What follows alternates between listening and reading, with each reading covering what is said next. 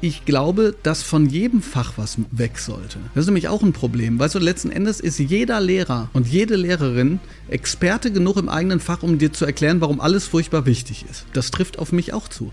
Ich habe mal 100 Gründe aufgeschrieben, warum Lyrikinterpretationen sinnvoll sind. Und ich sage das immer noch. Der Punkt ist nur, muss, muss es dafür abgeprüft werden in der Einleitung, Hauptteil, Schluss? Oder geht es bei Lyrik eigentlich darum, für sich selber festzustellen, was die Schönheit von Sprache sein kann, die subjektiv zu empfinden und zu erleben, was es bedeutet, das zum Beispiel miteinander zu teilen und darüber zu sprechen. Was, was wollen wir eigentlich? Wollen wir einen Kulturzugang oder nicht? Und wie Gedichtinterpretationen gerade funktionieren, das ist ja so, dass man aus der Schule kommt und denkt, nie wieder. Nie mhm. wieder.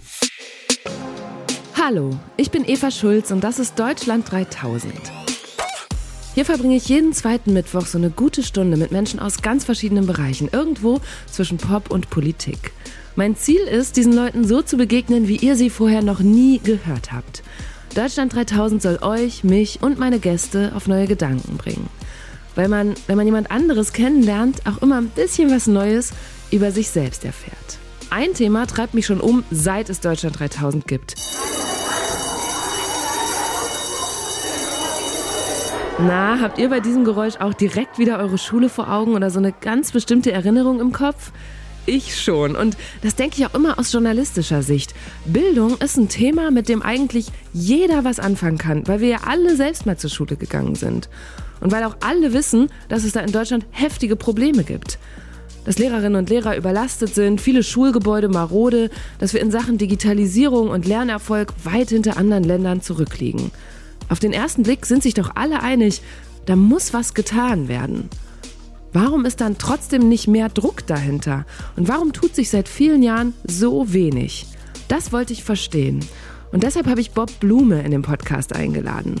Bob ist Lehrer für Deutsch, Englisch und Geschichte an einem Gymnasium in Baden-Württemberg und nebenbei ist er auch sowas wie Influencer und Aktivist. Unter dem Namen Netzlehrer postet er auf Social Media lustige, aber eben auch immer wieder politische Videos rund um den Bildungssektor und seinen Schulalltag. Gemeinsam haben wir erstmal die größten Probleme von Schulen in Deutschland besprochen. Und in der zweiten Hälfte hat Bob dann erzählt, wie er seinen Unterricht gestaltet und was für eine Vision er für die Schule der Zukunft hat. Da ging es um künstliche Intelligenz, zeitgemäße Gedichtinterpretation und Podcast-AGs. Und das hat sogar mir direkt wieder richtig Lust auf Schule gemacht. Also, hier kommt eine gute Stunde mit Bob Blume. Bob, die erste Frage hier ist immer, wo kommst du gerade her? Ich komme gerade aus dem Mietwagen, den ich äh, mir extra für heute äh, gemietet habe, um von der Theater AG, von der ich losgefahren bin, es tatsächlich hier zu dieser Aufnahme zu schaffen. Oh Meine Gott. Frau hat nämlich gerade das Auto und mit dem Zug hätte das nicht geklappt. Deshalb habe ich jetzt ein riesiges Auto quasi vor meiner Tür stehen. Wow, aber dann hast du ja richtig Aufwand betrieben. Vielen Dank. Ja, voll. Aber ich wollte sozusagen, das ist manchmal so, ich, ich wollte sozusagen alles haben. Ich wollte weder ähm, die Theater AG, die ich ähm, sozusagen sehr liebe, das ist eine, eine Institution und der Quell auch, ähm, wenn man so möchte, der, der Kritik, die ich am Schulsystem habe, die wollte ich ähm, nicht zu früh loslassen äh, äh, ne? und gleichzeitig natürlich auch äh, sehr gerne hier sein. Deshalb habe ich äh, sozusagen mal ausnahmsweise wie so, ein, so eine Karre gemietet. Und warum ist die Theater AG der Quell deiner Kritik? Ähm, also ich kritisiere ja das Schulsystem ganz, ganz viel und dann wird oft gesagt, ja, aber wie soll es denn eigentlich gehen? Und ich sage immer, ja, ich sage ja schon auch, wie es eigentlich gehen soll. Die Theater AG, die reißt einfach alles ein von dem, was wir denken, dass Schule eigentlich sein soll. Also zum Beispiel, da sind acht Klässler bis zwölf Klässler mhm. und die arbeiten alle miteinander die erbringen, wenn man schon die ganze Zeit immer darüber sprechen will, eine unglaubliche Leistung ähm, ohne Noten. Ähm, die arbeiten miteinander und zusammen und vor allen Dingen sie, sieht man Menschen, man sieht junge Menschen wachsen in einer Art und Weise, wie das sonst nicht möglich ist. Da sind, manchmal kommen da junge Leute an und nach einem Dreivierteljahr sind die jemand anders. Mhm. Und, ähm, und das alles zusammen. Und jetzt könnte jemand sagen, ja, und was mit der Aufführung und so? Ja, ja, klar, die Aufführung, ja, alles gut. Also und, und äh, das ist irre und ich freue mich immer so unglaublich für die, wenn die dann gefeiert werden. Aber dieser ganze Prozess, dieses ganze Arbeiten, das ist einfach, das ist ultra krass. Also ich gebe ein Beispiel. Einmal, jetzt, ich weiß nicht, das ist schon ein bisschen was her. Wir treffen uns immer erst um Viertel vor vier. Da haben viele Schüler und Schülerinnen schon acht Stunden hinter sich. Mhm. Und wir haben uns einmal getroffen und haben das ganze Stück, wir machen Romeo und Julia, wir haben das ganze Stück von Viertel vor vier eben bis 11 Uhr abends durchgelesen und besprochen Boah. und so. Und ich ja. habe irgendwann gesagt, ich habe irgendwann, also ich ne, als Lehrer habe irgendwann gesagt, Leute, äh, ist jetzt 9 Uhr, komm, dann machen wir den Rest äh, morgen, ne, mit Schulhausübernachtung auch. Nee, Herr Blume, jetzt noch 40 Seiten, das kriegen wir auch noch hin, ja. Mhm. Und wenn ich dann immer so höre, was so diese, hm, man möchte fast sagen, alten weißen Männer ähm, auf irgendwelchen Portalen, weil sie keine Lehr, ähm, keine Vorstände von irgendwelchen Lehrerverbanden mehr sind, ähm, über die heutige Jugend und so sagen, dann denke ich so, ja, sorry, aber dann lag das vielleicht nicht an den jungen Leuten, sondern daran, äh, ob man ihnen äh, die Freiräume gegeben hat, in denen sie halt wachsen können. Mhm. Okay, bevor wir über die heutige Jugend sprechen, vielleicht noch kurz über deine Jugend. Weißt du noch, was dein Abi-Motto war? Boah, ist mega peinlich. Und zwar weiß ich das deshalb, weil ich derjenige war, der das auch noch vorgeschlagen hat. Und ich glaube damals, ich weiß gar nicht, ob man damals nicht irgendwie coole Wortspiele hatte oder so, ne? Also, Jetzt aber sag's. unser Abi-Motto, ey, unser Abi-Motto war, der Geist ist willig, doch das Fleisch guckt Fernsehen. Wow, okay. Okay, das war welcher ey, ich Jahrgang? Ich weiß es doch auch nicht. Ich weiß es doch auch nicht. 2002. Okay. Hättest du mich das nicht gefragt. Jetzt denken, jetzt, jetzt, jetzt, äh, jetzt, äh, werden, werden, die, werden viele sagen so, nee, okay, jetzt habe ich echt keine Lust mehr. Ja, was warst denn du für ein Schüler? Boah, ich glaube, ehrlich gesagt, dass ich äh, sehr anstrengend, sehr vorlaut, aber gleichzeitig trotzdem sehr neugierig war. Also ähm, Tendenz zum Klassenclown, ähm, alles wirklich gemacht, was man so machen soll und nicht machen soll. Irgendwie Hausaufgaben vorgelesen vom Blatt, äh, auf, dem, auf denen gar keine äh, Hausaufgaben standen. Äh, vorgerappt, dumme Fragen gestellt, gute Fragen gestellt. Die Sache ist, ich kann mich nicht langweilen. Also das heißt, ich habe nicht die Fähigkeit, mich zu langweilen.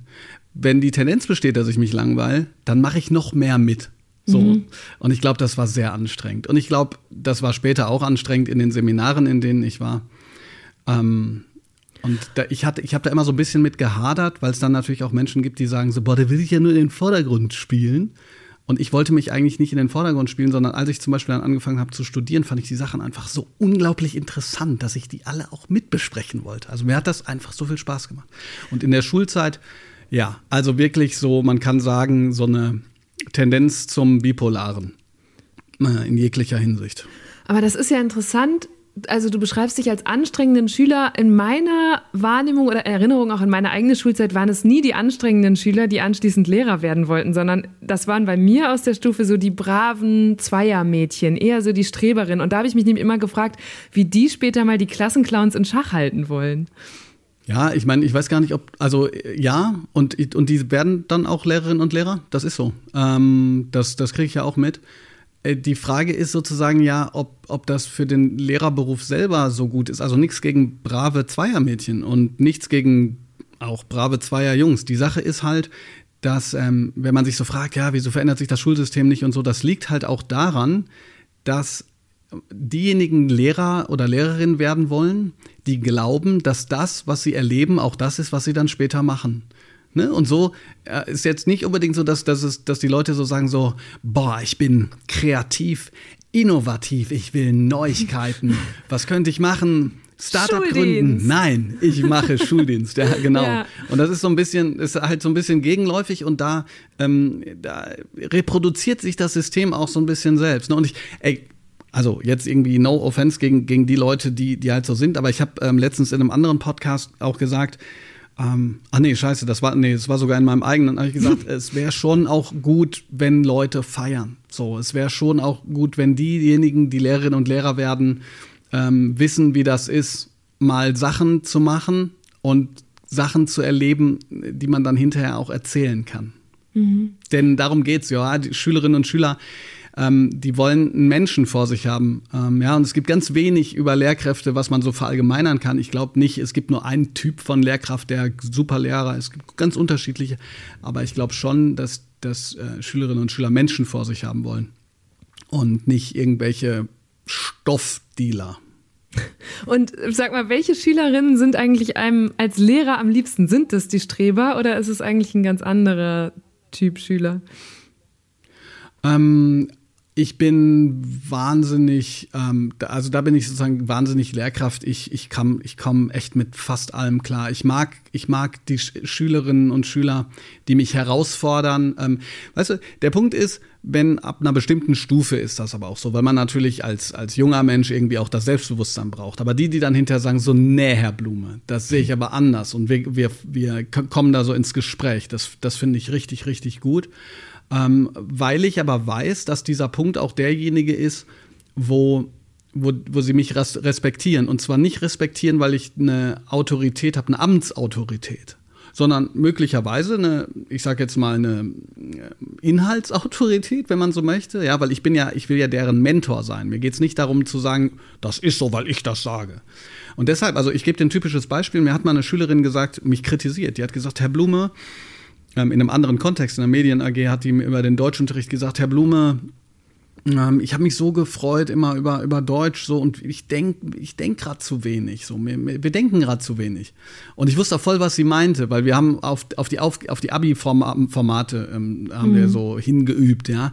Und, ähm, und das ist dann, dann so echt langweilig, weil das die Sachen sind, äh, wie man angeblich gut schreibt, zum Beispiel, ja. Wenn man im Journalismus arbeitet, dann weiß man, so schreibt man gar nicht gut, sondern man schreibt das halt so, weil man in der Schule so schreiben muss. Schule ist irgendwie so sehr selbstreferenziell. Aber dann dachte ich, boah, ist das gut gut. So, ohne dass ich sie gefragt habe, ich frage Schülerinnen und Schüler auch. Und ohne dass es anonym ist, kritisiert die mich echt frei weg. Und dann habe ich gedacht, so, ey, cool, also jetzt muss ich halt wieder, das, jetzt, jetzt müssen wir wieder ins Denken kommen. Also, das heißt, das mag ich sehr. Das Einzige, wo ich wirklich mal Probleme mit hatte, waren Schülerinnen und Schüler, die antisemitische ähm, Vorstellungen wahrscheinlich auch ihre Eltern reprodu reproduziert haben. Ja, wo, wo, mhm. man, wo ich mich sehr, sehr stark innerlich zurückhalten musste, ähm, nicht, ich sage jetzt mal, einen kleinen Hass auf diesen, auf diesen ähm, Schüler zu bekommen, sondern zu versuchen, eben auch argumentativ und inhaltlich dem, dem beizukommen. Ja. Und ist aber auf gelungen? der anderen Seite. Ähm, das ist mir, glaube ich, gelungen. Aber ähm, weißt du, ich, man muss ja trotzdem auch rote Linien haben. Also ich hatte zum Beispiel, ich hatte mal einen Schüler irgendwann, der, der war gar nicht so drauf, sondern der hat, glaube ich, kokettiert so mit ähm, AfD-Positionen. Und ähm, ich höre mir das an. Natürlich höre ich mir das an. Aber ich habe die besseren Argumente. Ich brauche mich da ja gar nicht vor, äh, vor zu verstecken. So. Und wenn ich, wenn der aber merkt, ich nehme ihn ernst und wir kommen in ein Gespräch, äh, das, in dem es um Argumente geht, ähm, dann, dann ähm, dann ist mir das lieber, als wenn ich äh, jetzt mit irgendwie der Moralkeule kommen würde oder so, ja. Also jedenfalls deine Frage, also so richtig so ein Lieblingsschüler-Ding habe ich nicht. Also wenn jetzt die ganze Klasse nur aus Schülern bestehen würde und Schülerinnen, die ganze Zeit Ja und Amen sagen und äh, sozusagen jedes Wort von mir mitschreiben, ich glaube, das fände ich schrecklich. Aber eine ganze Klasse voller Widerspruch wäre wahrscheinlich auch anstrengend. ja, also ja klar und ähm, und das ist auch anstrengend. Also ich, ich habe mich da mit einem mit einem äh, Kollegen ausgetauscht. Was ist eigentlich so anstrengend an diesem Beruf? Ne? Und es ist manchmal ganz schön schwer zu vermitteln, was daran so anstrengend ist. Ähm, ich habe ja ganz viel mit Vorurteilen zu tun auf meinem Instagram-Kanal, ja, so nach dem Motto, weil ich kritisiere viel und dann wird immer gesagt so, ey, ihr Lehrkräfte seid nur am Jammern, ihr habt doch eigentlich voll viel Geld und Halbtagsjob und so. Hm. Und ich bin, ich habe so drüber nachgedacht und ähm, habe gedacht ich glaube, selbst wenn das ein Halbtagsjob wäre, was ja bedeuten würde, dass man sozusagen alles, was man macht, schon in der Schublade hat. Und ey, solche Lehrkräfte gibt's, aber ich fühle mich da halt einfach nicht mit angesprochen, weil ich will halt was Aktuelles machen. Ja? Ich sag denen halt, ey, hört mal die neue Folge von Mickey Beisenherz und ähm, guckt mal, wie er das rhetorisch macht, so dass wir das für den Kommentar verwenden und so. Äh, so. Aber ähm, selbst wenn das so wäre, wäre es ein anstrengender Job. Ähm, und das liegt halt daran, dass man sich das echt so ein bisschen so vorstellen muss, so dieser soziale ähm, dieser, diese soziale Situation, dass man versucht, irgendwie 25 bis 30 Leuten gerecht zu werden, sie zu unterstützen, gleichzeitig irgendwie dafür zu sorgen, dass es einigermaßen ruhig ist, dass es äh, Aufmerksamkeit gibt, dass es aber auch Freiräume gibt und so. An manchen Tagen komme ich nach Hause und weiß tatsächlich nicht mehr, wo mir der Kopf steht. Und das soll wirklich kein Jammern sein, das soll einfach nur heißen, dass ähm, dass solche Situationen kennen, glaube ich, alle Lehrkräfte. Es gibt einfach auch solche Klassen. Und manchmal mag man die Klassen trotz, also meistens, glaube ich sogar. Die sagen, boah, Leute, ihr seid gerade echt anstrengend. Ja. und, äh, und das ist aber auch okay. Ich finde, wenn man äh, offen miteinander kommuniziert, dann, dann kann gar nicht so viel falsch laufen, ähm, weil man dann sagt so, ja, sag mal, Leute, was ist mit euch los? Ja, Mathearbeit geschrieben. Also ja, okay, was soll man machen? Ey? Dann, ja, kommt Leute, dann lassen wir zehn Minuten labern wir ein bisschen und so dies, das und dann konzentrieren wir uns nochmal. Ist das okay für euch? Und dann ist das okay und dann macht man weiter. Super. Mhm. Die meisten, die uns beiden jetzt gerade zuhören, sind wahrscheinlich nicht mehr selber in der Schule oder wenn dann vielleicht auch als Lehrkräfte. Was hat sich seit du raus bist aus der Schule als Schüler, also seit den gut 20 Jahren, seit deinem Abi, am meisten verändert an Schule in Deutschland? Boah, das hört sich so krass an. Ey, stimmt, ich bin echt so alt. Boah, kennst du das? Manchmal, ich, ähm, ich habe letztens habe ich 2010er Songs gehört und dachte so, ja, ja, ja stimmt, vorgestern. das war ja erst vor kurzem, es, ey, ja. und dann ist das so lang her. Und, ja. und am, am, am meisten singt man mit 90er-Jahre-Sachen mit so. Und, ja, oh Gott. Okay, und ganz jedenfalls. Oft ist es ja Musik, die man zum Beispiel mit seinem Schulabschluss dann verbindet. Ne? Damals, als man rund. So, ja. Ja, ja. Ähm, du, die Frage kann ich dir ganz schwer beantworten, weil, also ich beschäftige mich da ja sozusagen äh, in meiner Autorentätigkeit mit, aber ich war ja selber 13 Jahre auf einer Waldorfschule so. Das heißt, mhm.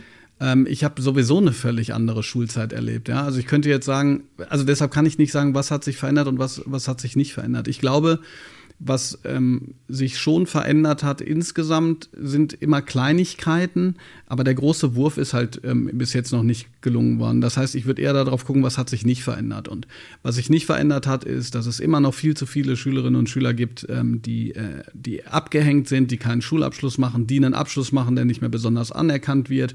Schülerinnen und Schüler, die sich langweilen äh, bei Schule, ähm, Schülerinnen und Schüler, die das Gefühl haben, sie wurden nicht richtig auf ihre Zukunft vorbereitet. Ähm, also man könnte fast ein bisschen andersrum agieren. Man könnte sagen, ja, das war ein bisschen polemisch gesagt, wenn man jetzt irgendwie, ich sag jetzt mal, um nicht das Koma-Beispiel zu nehmen, in so einen Dornröschen-Schlaf gefallen ist in den letzten 50 Jahren, ähm, dann wird man so denken, so, boah, ey, wie hat sich denn die Gesellschaft verändert? So, boah, die, die Autos fahren elektrisch, manche, manche sogar ohne, dass jemand davor sitzt, total irre. So, wo wird man hingehen, dass man weiß, ah, ist doch alles wie früher. Also man mhm. wird wahrscheinlich die Schulen nehmen. So, mhm. ja. Und, und das ist auch ein bisschen unfair, weil natürlich, klar, also Digitalisierung schreitet auch so ein Stückchen voran, aber Schulen sind einfach, boah, die verändern sich sehr, sehr langsam, muss man schon sagen.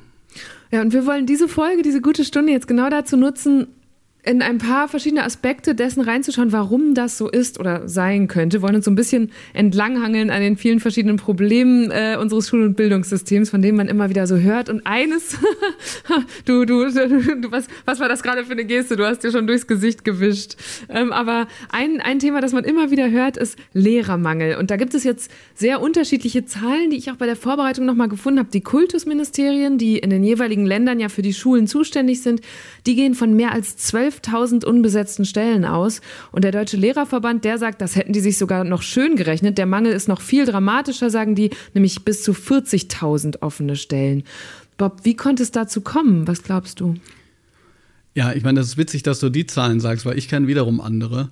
Ähm, ich glaube, diese 12.000 vom Kultusministerium, die mhm. beziehen sich aufs Jahr 2025. Und ähm, das Kultusministerium hat bis ins Jahr 2030 glaube ich, 30.000 ausgerechnet. Der Bildungsforscher Klemm äh, kommt auf 80.000. Und wenn man auf, ähm, über Fachkräfte spricht, dann ähm, wiederum äh, über 100.000. Also es ist wirklich gravierend. Äh, ne? Der Soziologe Aladin Elmar Falani spricht vom größten innenpolitischen Problem für die nächst, fürs nächste Jahrzehnt. Äh, ja, die Frage, warum, die ist eine total spannende, die kann ich dir auch nicht beantworten ich habe zwar viel darüber gelesen, da kommt dann, ähm, da, da geht es dann um Wellen, ja, und ähm, aber warum sozusagen, wer macht denn diese Prognose? Ich habe den ehemaligen Staatssekretär der Berliner Senatsverwaltung, Marc Rackles, äh, mit dem ich auch so, ein, so eine kleine Initiative zusammen gestartet, habe, Bildungsrat von unten, um, um äh, Vorschläge aus der Praxis mal gegen den Lehrermangel auch vorzulegen. Ich habe den gefragt, ja, wer ist denn jetzt verantwortlich dafür? Und er sagt, naja, genau das ist das Problem. Ähm, wir haben es quasi mit einem System zu tun, in dem man keine Verantwortlichen findet. Mhm. Weil sobald sozusagen gewisse ähm, schulpolitische Wirkungen eintreffen, sind die Leute schon gar nicht mehr in, im Amt. Also kein Wunder, dass man so sagt, mit Bildungspolitik lässt, sich, äh, lässt man keine Wahlen, ähm, kann man keine Wahlen gewinnen. Das große Problem, das wir haben, ist, dass dieser Lehrkräftemangel gleichzeitig auch nicht alle gleichzeitig trifft. Also zum Beispiel die Gymnasien haben gar nicht so ein riesengroßes Problem. Oder ich drehe es mal um, mit meinen Fächern, Englisch, Deutsch, Geschichte, äh, kriegst du keinen Job im, am Gymnasium. Mhm. Ähm, und gleichzeitig äh, sind Schulen auf dem Land und Brennpunktschulen und auch Grundschulen, in die, glaube ich, sowieso auch keine Männer wiederum gehen, ähm, sind total am Darben. Also das ist äh, a big mess und man weiß nicht, wer es verantwortet hat. Ich habe jetzt im Vorfeld gelesen, dass es einerseits natürlich demografischer Wandel ist, dass man unterschätzt hat. Also eigentlich weiß man das ja ein paar Jahre vorher, wie viel, wie geburtenstark ein Jahrgang war und wann die eingeschult werden äh, und wie viele Lehrkräfte man dementsprechend braucht. Stattdessen wurde aber soweit ich das verstanden habe, sogar die Zahl der Studienplätze limitiert. Man wollte sparen an der Ausbildung und hat dann gar nicht genug Lehrkräfte hervorgebracht, wiederum aus den Universitäten. Ja, genau. Und dann hat man noch zusätzlich ähm, Numerus Clausus für bestimmte ähm, Lehrgänge, wo man sich auch fragen kann, ähm, also muss das jetzt sein? Und mit aller Wertschätzung und Respekt, die ich zum Beispiel für Grundschullehrkräfte ha habe, mhm. ja, aber für, für Grundschullehrkräfte ist es einfach wahnsinnig wichtig, dass die sozial mit den Kindern und Jugendlichen umgehen können, dass die natürlich fachliche Expertise haben, die, ähm, die ihnen erlaubt, ähm, sozusagen den Kindern und Jugendlichen zu helfen, aber doch kein Mathematikstudium, was sozusagen hinterher auch äh, dazu führen könnte, dass man Mathematiker ähm, äh, als Mathematiker promoviert. Was ist denn das? Und diese Diskrepanz, die, die ist auch allen klar. Ja, die ist allen klar das ist das Himmelschreiende an dieser ganzen, an dieser ganzen Situation. Man findet, außer beim Bildungsgipfelchen von Bettina hm. Stark-Watzinger, äh, wo die, ähm, ich glaube, das war nicht die Vorsitzende der Kultusministerkonferenz, sondern ähm, eine von den Zweien, äh, die da hingekommen mhm. sind, die gesagt haben, eigentlich ist das doch, eigentlich haben wir doch gar kein Problem. Aber außer den Leuten wissen es eigentlich alle, aber kriegen es nicht gebacken, mal über ihren eigenen Schatten zu springen und zu sagen, okay, also wir müssen jetzt alle was machen. Wie, wie kriegen wir es hin? Sondern da, da werden die Verantwortlichkeiten hin und her geschoben oder man macht es gleich wie Bayern und sagt, wir werben jetzt sozusagen die Lehrkräfte aus den anderen Ländern ab. Mhm. Was auch nicht besonders äh, solidarisch klingt. Und hat es denn, äh, ist ein Teil des Problems auch, dass es weniger Menschen gibt, die sich für diesen Beruf überhaupt interessieren? Ist der weniger attraktiv geworden? Ja, ich glaube, das ist äh, sozusagen empirisch äh, nachweisbar. Ne? Also es sind 14 Prozent weniger Lehramtsstudenten, ähm, ich glaube, im, im letzten Jahr gewesen. Das ist auch immer so das, was, was ich nicht so ganz aufsch aufschlüsseln kann. Ne? Ähm, es, mir wird immer so gesagt, so, ey, ne, die Lehrkräfte, ihr, ihr, jammert, dafür habt ihr doch so mega viele Ferien die ganze Zeit und, ähm, und auch noch einen Halbtagsjob und so. Und gleichzeitig denkt man, ja, aber aber es machen ja trotzdem nicht so viele. Ne? Also ich, äh, ich glaube schon, Stimmt. dass das ein Riesenproblem ist. Und, und das, Problem an, das Problem daran ist, dass das so diffus ist. Ja, ein, ein Image ist diffus. Ähm, man kann nicht so richtig festmachen, woran liegt das. Wir können nicht einfach als Gesellschaft sagen, ey komm, jetzt lasst uns doch mal alle den Lehrerberuf äh, respektvoller behandeln oder so, ja. Sondern ich glaube, ähm, dass da ganz viele Dinge eine Rolle spielen. Ich hatte so das Gefühl, dass so der Subtext von, der, von den Empfehlungen der, der, der wissenschaftlichen Kommission, boah, das, ich hoffe, dass diese Podcast-Folge, du musst mich gleich mal was irgendwas ganz Krasses fragen, damit die Leute nicht abschalten. Aber jedenfalls, ähm, die, was da so mitgeschwungen ist, so zum Beispiel Lehrkräfte sollen mehr arbeiten und weniger in Teilzeit gehen und so was da so mitschwingt, ist dann immer noch so Gerhard Schröders faule Säcke, finde ich. Mhm. So nach dem Motto, ja, die gehen alle in Teilzeit, weil die es können. Und dann, und dann denkst du so, ja gut, aber 73 Prozent der Lehrkräfte sind auch Frauen. Und wer macht noch die meiste, meiste Care-Arbeit zu Hause? Frauen. Also es ist jetzt nicht so, dass alle sagen so, ja, ist ein super chilliger Job, jetzt arbeite ich mal noch ein bisschen weniger. Klar kann ich noch ein bisschen mehr arbeiten. So, was da so mitschwingt, ist, finde ich immer noch so, ja, ja, die machen sich's gut, die haben da irgendwie die Ferien, aber selber könnte ich das ja nicht. Und ich glaube, das ist ein Imageproblem auch. Und ey, ganz ehrlich, einer der Gründe, oder nee, einer der Lösungsmöglichkeiten, äh, glaube ich, wäre, pass auf jetzt, utopische, fantastische, revolutionäre Idee, mal die Sachen, die man sich überlegt, mit der Praxis abzugleichen. Und zu sagen, so, was ist denn mit euch? So, wie geht's denn euch? Was, was können wir machen? Ach, tatsächlich, ihr könnt nicht alles gleichzeitig digitalisieren und trotzdem so viel Klassenarbeiten und Prüfungen und Verwaltung machen, wie es sonst geht. Echt? Ach, das hätten wir gar nicht gedacht. Ja, Mensch, da müssen wir da wohl mal was abschneiden. Ja, genau, müssen wir. Gute Idee. Das wird aber nicht gemacht. Es wird so gesagt, äh, übrigens, jetzt ähm, kommen noch Geflüchtete ganz viele. Wäre gut, wenn ihr das auch noch hinkriegt. Und wenn ihr, äh, wenn ihr es nicht ganz hinkriegt, ähm, Inklusion, an der Inklusion haben wir auch schon nicht geschafft. Das kommt alles noch drauf mhm. und drauf und drauf. Mhm. Und dann wundert man sich, dass irgendwann die Leute sagen so, ja, sorry. Äh, also, äh, das, das tue ich mir nicht an, das kann ich nicht machen. Mhm. Du hast ein Buch geschrieben, in dem plädierst du da unter anderem dafür, dass man eigentlich so Teams braucht äh, von Leuten, die Schülerinnen und Schüler betreuen, die nicht mehr nur aus Lehrkräften bestehen, sondern auch noch aus äh, weiteren Leuten. Kannst du mal beschreiben, wie du dir das vorstellst? Ja, weil im Grunde genommen ist ja so, Schule hat einen Erziehungs- und Bildungsauftrag. Äh, jetzt ist es so, dass dieser Erziehungs- und Bildungsauftrag in Baden-Württemberg zum Beispiel, der ist von 1982, da steht, ich soll zum Beispiel die, ähm, die Schülerinnen und Schüler, ich glaube, im Angesicht Gottes erziehen zum Beispiel, wo ich so denke, ma, ja, weiß nicht, also ähm, ist jetzt nicht mehr so ganz aktuell aus meiner Perspektive. Aber dieser Erziehungsauftrag, äh, der läuft ja so nebenbei. Also ist das jetzt so, dass ich sage, ähm, hier, steh bitte nicht auf, Gabriel, äh, während der Stunde. Ist das jetzt mein Erziehungsauftrag? Oder müsste man, wofür ich plädieren würde, das ernster nehmen und sagen, Schule ist nicht mehr der Ort, den wir vor 50 Jahren haben, wo ein Lehrer reingeht und, und sagt so, pass auf, ich erkläre euch die Welt, wie sie ist. Äh, Schule ist ein Ort, wo mittlerweile Lehrkräfte zu Administratoren werden, wo Lehrer zu Sozialarbeitern werden, wo Lehrer zu Psychologen werden, äh, wo Lehrer zu technischen Assistenten werden, wo Lehrer zu Verwaltungsfachangestellten werden. Das machen die alles. So, weil sich die Welt halt geändert hat. Und äh, in jedem Unternehmen, äh, wo es dann natürlich auch darum geht, Geld zu machen, ne?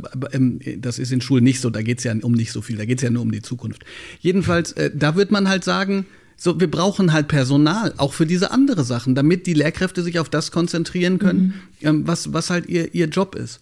Und deshalb ist sozusagen, das ist auch nicht meine Idee, sondern das ist auch was, was eigentlich seit Jahren klar ist. Wir brauchen halt multiprofessionelle Teams und wir wissen auch, die Situation ist dramatisch. Jetzt nach Corona gibt es unglaublich viele junge Leute, die äh, psychische Probleme haben, ja, die gesundheitliche Probleme haben.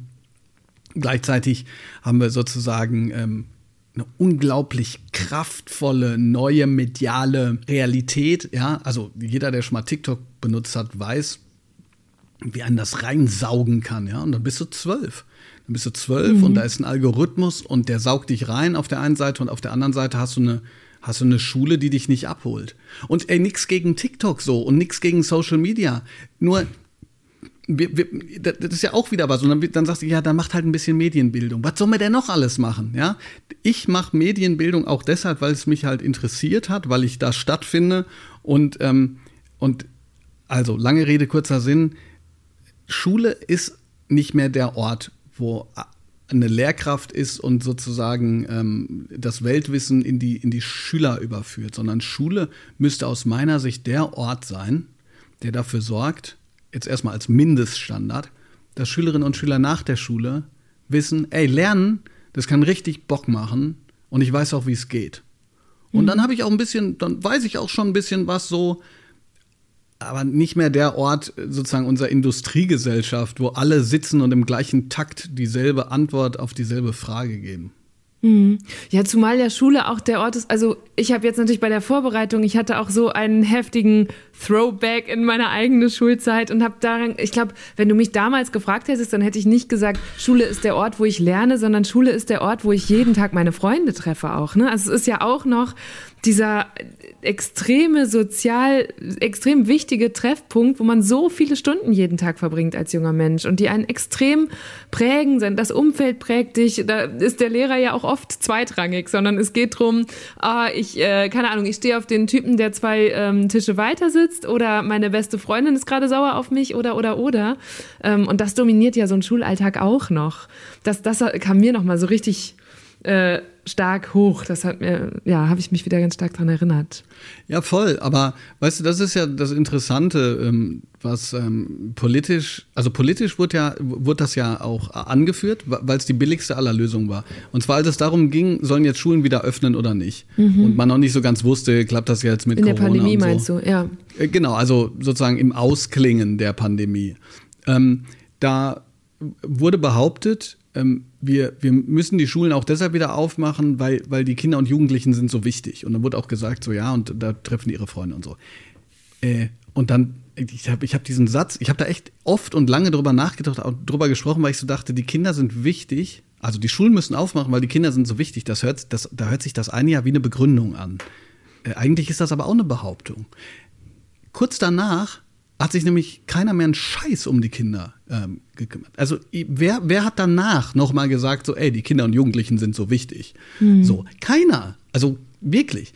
Ähm, deshalb, das, was du sagst, das ist total, das ist ähm, absolut richtig. Schule ist ein sozialer Ort und ich bin jetzt auch keiner, der, ich sag mal, für die, ähm, für die endlose Kuschelpädagogik plädiert. Ich sag nur, solche sozialen Prozesse, mh, hm, die müssen wir auch ernster nehmen. Ich, und auch hier wieder, ne, das ist einer der Gründe, warum ich so gerne Theater mache und, äh, und so. Weil das, das ähm, eben mal was anderes ist als, ja, sozusagen alle sitzen mehr oder weniger in Reihe und Glied und, ähm, und machen dasselbe. PS, weil vielleicht der eine oder andere Lehrer auch zuhört. Ich weiß natürlich auch, dass es gibt natürlich auch fantastische Schulen und äh, Schulen mit fantastischen ähm, neuen Ideen und so weiter. Das Schöne ist nur, dadurch, dass wir in so einem Bildungs Föderalismus-Chaos äh, sind, ähm, ist es tatsächlich nie so, dass jemand sagt, ey, das ist ja eine geile Idee, die sollten, mhm. wir, mal, die sollten mhm. wir alle mal ausprobieren. Ja, sondern man, das ist so ein bisschen wie, du darfst nicht von mir abschreiben. Und, und dann erfindet jeder ja, das Rad neu. Ja, ja. Womit wir wieder bei den Strebern wären. Jetzt äh, haben wir, kamen wir schon vom Lehrermangel auf den Föderalismus. Da müssen wir auch später noch drüber sprechen, aber ich glaube, dann zieht es uns jetzt richtig runter, wenn wir darauf jetzt kommen. Ich habe ja aber noch ein anderes Schlagwort, das man auch ständig genauso hört. Nämlich, ich höre ständig von maroden Schulen und denke mal so, okay, was genau ist marode an den deutschen Schulen? Die staatliche Förderbank KfW, die hat einen Sanierungsstau für das Jahr 2021 von 45,6 Milliarden Euro äh, berechnet für äh, alle Schulen in Deutschland. Und für die Instandhaltung und den Ausbau von Schulgebäuden sind in Deutschland ja die Kommunen zuständig. Und von denen haben in dieser äh, Untersuchung von der KfW 17 Prozent gesagt, der Investi Investitionsstau bei ihren Gebäuden sei gravierend. Und das klingt ja wirklich schlimm. Jetzt frage ich mich, wie sieht denn deine Schule zum Beispiel aus, die an der du arbeitest in Baden-Württemberg? Ah, du, wir, wir haben echt Glück. Also ähm, unser, wir, wir, würden irgendwann ähm, bekommen wir jetzt äh, einen Neubau und aber wir haben sozusagen schon einen alten Neubau. Ähm, aber das, was bei uns jetzt eingerissen wird, ich, ich bin ja immer mal wieder auch an, bei anderen Schulen, das wird ähm, in vielen anderen Teilen Deutschlands, glaube ich, auch sehr gerne einfach als neues Gebäude genommen. Also bei uns ist das echt gut weißt du, auch wieder so ein Ding, ähm, was man bei Corona gemerkt hat, als dann gesagt wurde, ähm, wir sollen lüften. Da haben Leute dann plötzlich geschrieben, ähm, wir können nicht lüften, unsere Fenster gehen nicht auf. Äh, wenn wir die Fenster versuchen aufzumachen, dann fallen die raus. Also die, wir haben, deshalb haben wir die irgendwann mal äh, zusammen mit unseren Schülerinnen und Schülern festgenagelt. Ja? Also es ist einfach, ja. es ist einfach ähm, unfassbar. Ich wohne, was, äh, also wohne, ich wohne, ich wohne Gott sei Dank noch nicht in der Schule.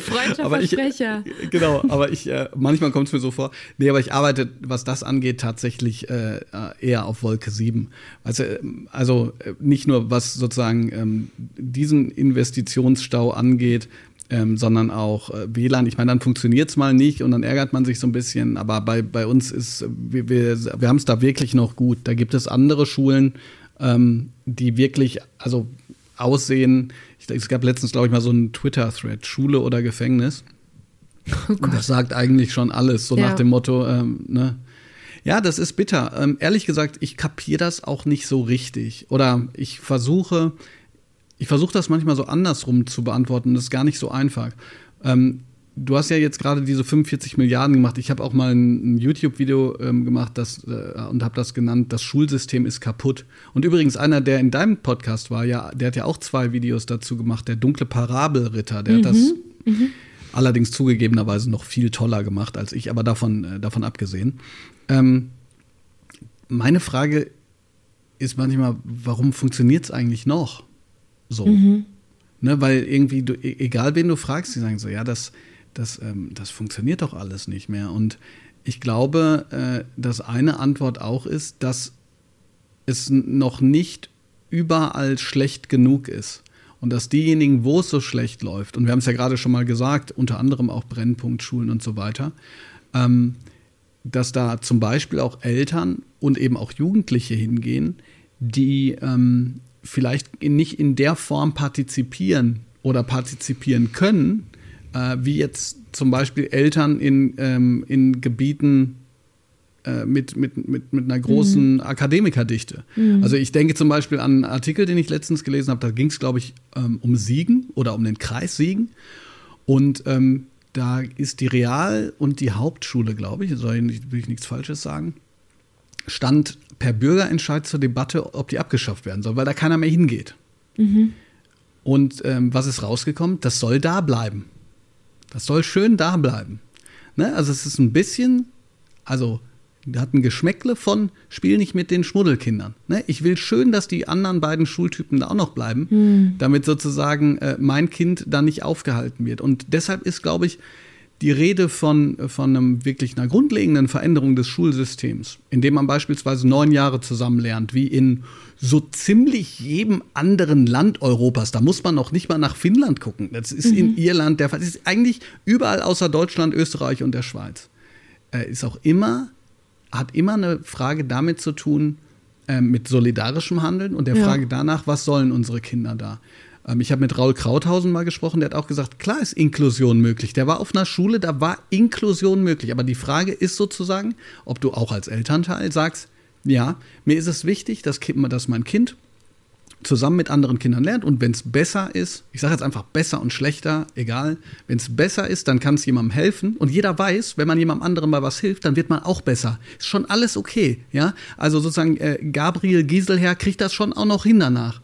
Oder ob man sagt, ähm, ja, also mir ist dieses gemeinsame Lernen und so ist schon eine tolle Idee, aber so für mein Kind ähm, will ich das eigentlich mhm. nicht. Mhm. Ja, und das ist, das hat politisch riesengroßes Gewicht, weil wenn man sich überlegt, ähm, auch hier, alles hat mit allem ja irgendwie zu tun. Das hört sich jetzt an wie eine Verschwörungstheorie, soll es aber gar nicht. Wenn man sich anguckt, nur Berlin, Berlin-Wahl. Wer hat gewählt und wer hat nicht gewählt? Der riesige graue Balken von Leuten, die nicht gewählt haben, bestand unter anderem auch aus ähm, sozusagen der Schicht von, von, von Migranten, ja, erste, zweite, dritte äh, Generation. Das heißt sozusagen umgekehrt, wenn du derjenige wärst, der sich hinstellt und sagt, wir brauchen eine Schule für alle, oder ich spitze es mal zu, wir sollten das Gymnasium abschaffen, schneller, schneller, da musst du dir sofort einen anderen Job suchen. Damit wirst du, bist du nämlich politisch erledigt. Sofort. So, deshalb, ja, ist sozusagen auch eine, eine Antwort auf die Frage, wieso bleibt alles, wie es ist, weil noch genug Leute äh, das okay finden, glaube ich. Mhm. Mhm. Ja, richtig spannend, weil jetzt äh, haben wir auch so langsam aufgefächert, wer eigentlich die vielen verschiedenen äh, Beteiligten in diesem Prozess sind. Ne? Es sind die, die Kommunen, die Politiker und Politikerinnen, es sind die Schulen selbst, weil ich habe auch gerade gedacht, bei maroden Schulen ist es vielleicht manchmal auch ein Missmanagement, dass Direktoren oder Verantwortliche vor Ort sich nicht genug kümmern. Und jetzt haben wir aber eben auch noch Wählerinnen, die vielleicht Kinder haben, die zur Schule gehen oder selber noch zur Schule gehen oder oder oder. Ähm, da sieht man auch schon mal, wie, wie was für ein Geflecht das ist, in, den, in das diese Probleme eingebettet sind. Jetzt habe ich, das gibt es auch immer bei Deutschland 3000, auch ein paar Entweder-Oder-Fragen für dich. Vielleicht brauchen wir die auch. Ja, er reckt die Arme hoch. Mal kurz zur Abwechslung. Rucksack oder Ledertasche? Rucksack. Instagram oder TikTok? Instagram. Ah, interessant. Das hätte ich nicht gedacht. Wie, das habe ich, aber ich habe mich eh gefragt, wie schaffst du es neben einem Job? Jetzt hast du auch schon zwei AGs erwähnt, äh, die du noch zusätzlich machst zum, äh, zum Unterricht. Wie schaffst du es denn neben deinem Job auch noch so viele Inhalte und Sachen als Bildungsinfluencer zu machen auf, auf all den verschiedenen sozialen Netzwerken? Konsequente Vernachlässigung der Dinge, die man eigentlich tun sollte. Nämlich, was, was, was kippt hinten über? Naja, zum Beispiel, ja, na, zum Beispiel, ich mache so gut wie keinen Sport. Ähm, es ist jetzt nicht ganz richtig, weil seit kurzem mache ich Sport und du musst dir das so vorstellen, das ist jetzt wirklich kein Scherz. Ich mache ähm, zusammen mit, einem, mit zwei Kumpeln von mir Sport montags abends in so einer Turnhalle und der Rest der Männer, die da hingehen, ist ein Männersport. Die sind alle 70 bis 80. und ich bin der, der am unbeweglichsten ist. Oh je, und, okay. Und okay. So, das ist das eine. Und zweitens, ich habe keine Hobbys, die man nicht sehen würde. Ähm, damit rede ich es mir auch ein bisschen schön, weil ich so, weil ich dann manchmal Leuten, weil die, das höre ich natürlich häufig, ja, wie, wie machst du so viel und Und dann sage ich, pass mal auf, guck mal, wenn du jetzt jedes Mal, wenn du joggen würdest, einen Livestream machen würdest, dann würden vielleicht auch Leute, viele Leute sagen so, hey, boah, du joggst aber viel, ja. Mhm. Und bei mir ist einfach so, die Sachen, die ich so gerne mache auch, dieses Lesen und Schreiben und Bücher schreiben dann und so, ich mache das einfach so gerne. Nur man sieht's und, und auch Podcasts jetzt aufnehmen und so, man sieht das einfach so, mhm. ja. So. Ähm, aber, aber ähm, ich habe natürlich irgendwie nie, wie soll ich sagen, ich bin ja, also wenn man so guckt, wie Leute eigentlich groß werden soll, sollten oder so, da gibt es ja immer so Strategen, ne, die sagen hier, so, so wird man groß auf Instagram, die haben dann 112 Follower. Egal, auf jeden Fall, das habe ich immer falsch gemacht, weil und deshalb auch so TikTok und Instagram und so, weil ich nie eine Strategie hatte und ich habe auch nie, ich habe auch keinen Redaktionsplan, wenn man so will, sondern ich poste halt Sachen, die mir die mich beschäftigen und ich mache die Sachen, die mir Spaß machen. Ich habe so Lust, Lehrer zu werden. Sie finden also gesellschaftliche Abwertung okay? Nein, aber. Sie wollen maximal wenig Flexibilität? Nein, aber. Sie brauchen keine Mitsprache? Natürlich nicht. Nur. Sie wollen Stoff durchmachen? Nein. Sie wollen junge Menschen zensieren? Naja, nicht nur. Äh Zuvor durch ein Studium, das nichts mit Praxis zu tun hat? Nee. Eine maximal anstrengende Ausbildung? Oh, wissen Sie, dann, dann lasse ich es. Na, die Bezahlung und die Pension ist sehr gut. Zu spät. Okay. Vielleicht sollten wir doch was ändern, damit junge Leute immer noch sagen können. Ich habe so Lust, Lehrer zu werden. Sie finden also und TikTok zum Beispiel, das hat mir Bock gemacht. Ähm, das war vor allen Dingen im Januar 2021, wo ich dann sozusagen mit den, mit den Impfgegnerinnen und Impfgegnern mich auseinandergesetzt habe. Und dann habe ich da innerhalb von, ich glaube, von einem von einem Monat hatte ich auf einmal 20.000 Follower. Aber ist mir nicht drum gegangen, weil ich hatte irgendwann keinen Bock mehr und dann habe ich gedacht, jetzt, jetzt lasse ich das lieber wieder. Und wenn, mir, wenn ich jetzt irgendwann wieder Lust kriegen würde, dann würde ich es wieder machen. So. Bei Instagram ist es einfach so, das ist so ein bisschen meine Homebase geworden. Ähm, ich wollte da, also vor, einiger Zeit, ähm, ich glaube 2019 oder so, wollte ich unbedingt 10.000 Follower, weil da damals konnte man nur dann so einen Link setzen ähm, auf den Blog. Mhm. Und ich dachte mhm. irgendwann, ich dachte irgendwann, ja, ich weiß, ich habe gesagt, ich, ich, weiß nicht, ob das Leute kennen, die schreiben. Man sagt am Anfang so, ja, ich schreibe nur für mich, ist mir nicht so, ist nicht so wild, ob das Leute. Und in Wirklichkeit denkt man natürlich schon so, ah, es wäre natürlich schon schön, wenn es jemand gut finden würde. Und jedenfalls so. Und dann habe ich irgendwie bei Instagram bin ich da so reingewachsen in so eine Situation. Ähm, ich ich mache da zum Beispiel auch so Bilder mit schlauen Sprüchen und so. Ne? Und hättest du mir das vor drei Jahren gesagt, dass ich da so Bilder und dann so Sprüche, das ja. Schulsystem, hätte ich gesagt, sag mal, das ist doch, das ist doch Quatsch. Und natürlich sagen das auch Leute, ne? Also ist doch totaler Quatsch. Aber ähm, mir schreiben so viele Leute, dass sowas wie endlich sagt's mir jemand oder ey, du hast, du endlich hast du es mal in Worte gefasst. Genau so geht's mir auch. Oder danke, dass du dich traust, das zu sagen. Ich, ähm, ich, ich, ich kriege einen Rüffel sonst dafür. Und ähm, dass das so, dass das so eine Win-Win-Situation ist, mhm. weil ich mich, ich sag jetzt mal ähm, so ein bisschen, auch wenn sich das komisch anhört, ist auch ein bisschen kreativ ausleben kann und gleichzeitig das Gefühl habe, Leute haben da was von. Und deshalb ist das, ähm, ist das Instagram. Twitter äh, war ja beim Entweder oder nicht dabei. Aber jetzt ja. mittlerweile würde ich trotzdem Instagram sagen. Aber ich versuche aber aus meiner Nachfrage, die mir jetzt in den Kopf kommt, auch eine Entweder-Oder-Frage zu machen, nämlich: Finden das deine Schüler cool oder cringe? Cool, weil, also ich glaube, das ist wirklich entspannt. Ich glaube auch nicht alle, logischerweise. Aber ich bin ja hier in, ähm, ich bin ja hier im Süden von Baden-Württemberg und ähm, nicht im Ruhrpott. So, also das heißt, die Leute, die es nicht mögen, die sagen es mir halt nicht. Aber ich habe ein total entspanntes Verhältnis eher. So, es ist so, hey, Herr Blume, meine Mutter hat sie bei Lanz gesehen, die fand irgendwie die Schuhe doof. Und ich liebe das. Ich finde das so gut. Oder die, ähm, oder jetzt in der TikTok-Zeit, da habe ich habe ich dann mit, mit meiner Klasse da weiter drüber geredet und könnte, hätte man das nicht so, also seamless nennt man das, ja. Und, und das, ich, ich habe weder das Gefühl, die denken so, oho, da kommt der Herr Blume wieder und fühlt sich für was ganz äh, Besonderes. Noch eine Schülerin hat mal gesagt so, ey, hab, da habe ich, ähm, ich mache manchmal so ein Live, wenn ich was koche. Und jetzt habe ich letztens ein Kartoffelschäl live gemacht. Und da hat eine Schülerin gesagt so, ja, ich habe ich hab, äh, dazu so mit dem Handy von meiner Mutter. Und ich dachte so, okay, krass. Ähm, aber das ist so, ich, ich weiß gar nicht, ob die beides sagen würden. Ich weiß gar nicht, ob die cool oder cringe sagen würden. Ich glaube, die würden sagen, und das war jetzt aber bitte nicht der Joker, ja. ähm, Äh, ich würde sagen, ähm, die, die sagen einfach, ja, ist normal, klar. So, Herr Blume ist halt unser Lehrer, so. Und, ähm, und der ist auch irgendwie online unterwegs. Und das finde ich echt super. Was ist schlimmer, Elternabend oder Lehrerkonferenz?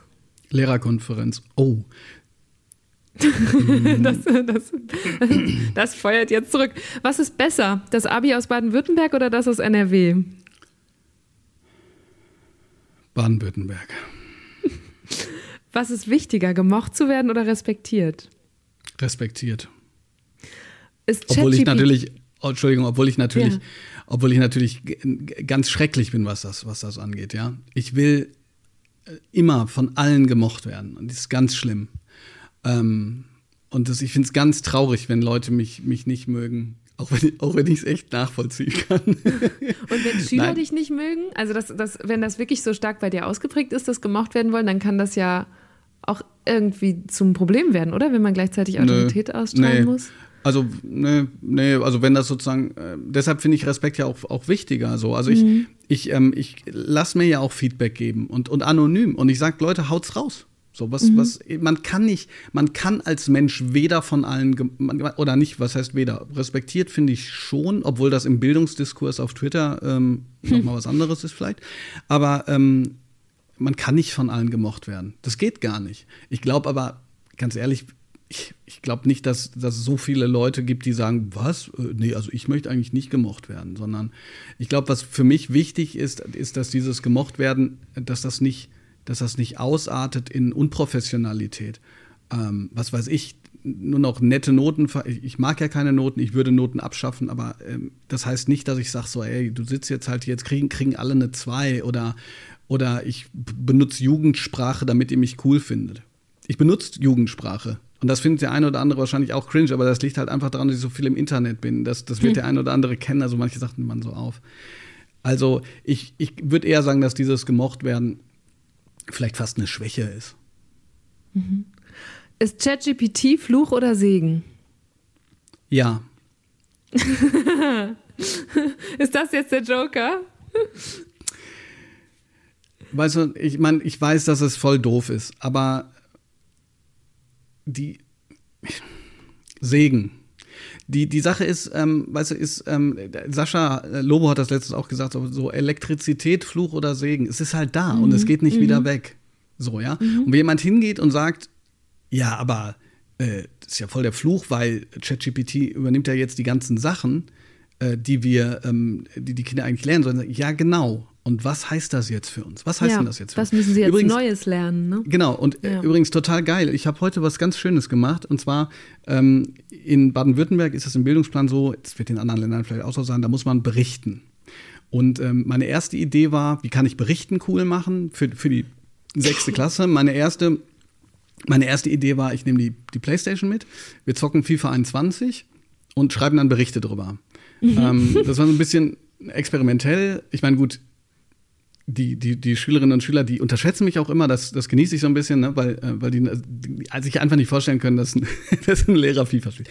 Gut, ich habe aber gemerkt, es ist total schwierig, einen Bericht über ein Fußballspiel zu schreiben. Ne? Da habe ich mich ein bisschen vertan, war aber cool, weil wir haben halt ein bisschen gezockt. So.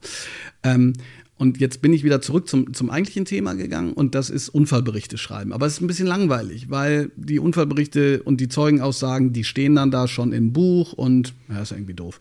Und dann habe ich heute ChatGPT zusammen mit der Klasse haben wir einen Prompt gebaut. Ein Prompt ist ja so ein Befehl und man kann ja nicht einfach nur einen Befehl geben im Sinne von ähm, definiere, keine Ahnung, Photosynthese, sondern ganz richtig lang machen. Und zwar haben wir dann zusammen einen Prompt gemacht, der ging ungefähr so.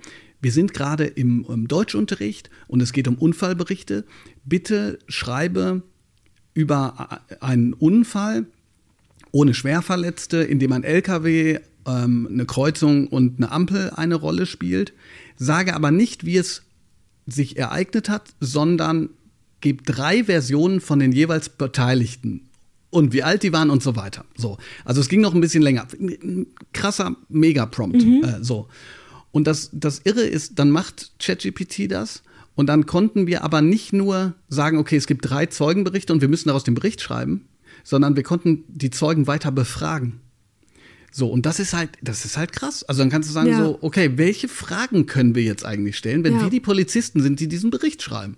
Und das ist halt, es ist einfach äh, mega. Und währenddessen laufen dann natürlich auch noch andere Dinge, die man lernt. Ähm, genau, deshalb bin ich immer so, weißt du, ich, ich bin mir relativ sicher, wenn das Beamen irgendwann erfunden wird, dann wird man auch in der Schule sagen Fluch oder Segen. Und ich will immer sagen, ist jetzt da und jetzt müssen wir einfach Ja. damit umgehen. So.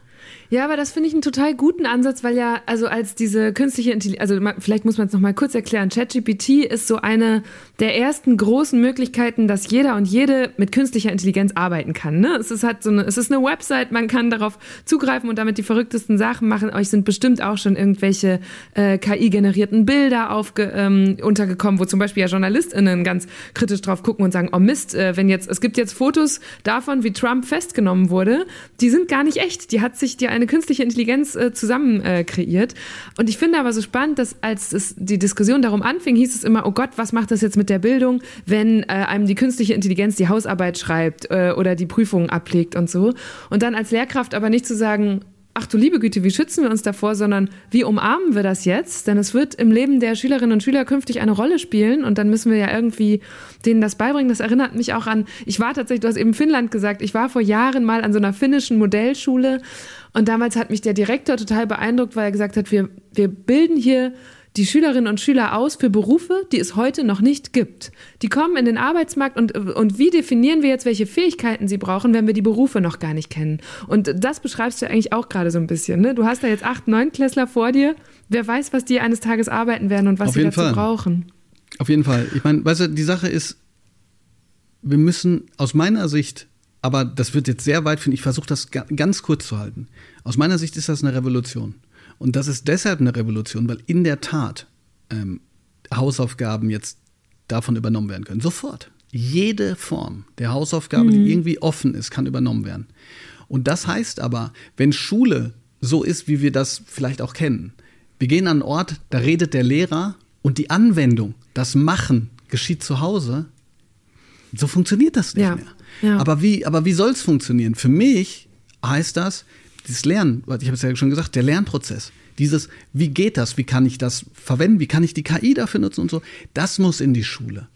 Ja, äh, übrigens auch aus, auch aus Gründen der Chancengerechtigkeit, weil jetzt, wo dieses ChatGPT 3, das kann jetzt gerade noch von allen verwendet werden, aber das Vierer, das kostet halt, äh, das kostet 20 Dollar. Das können sich auch nicht alle leisten.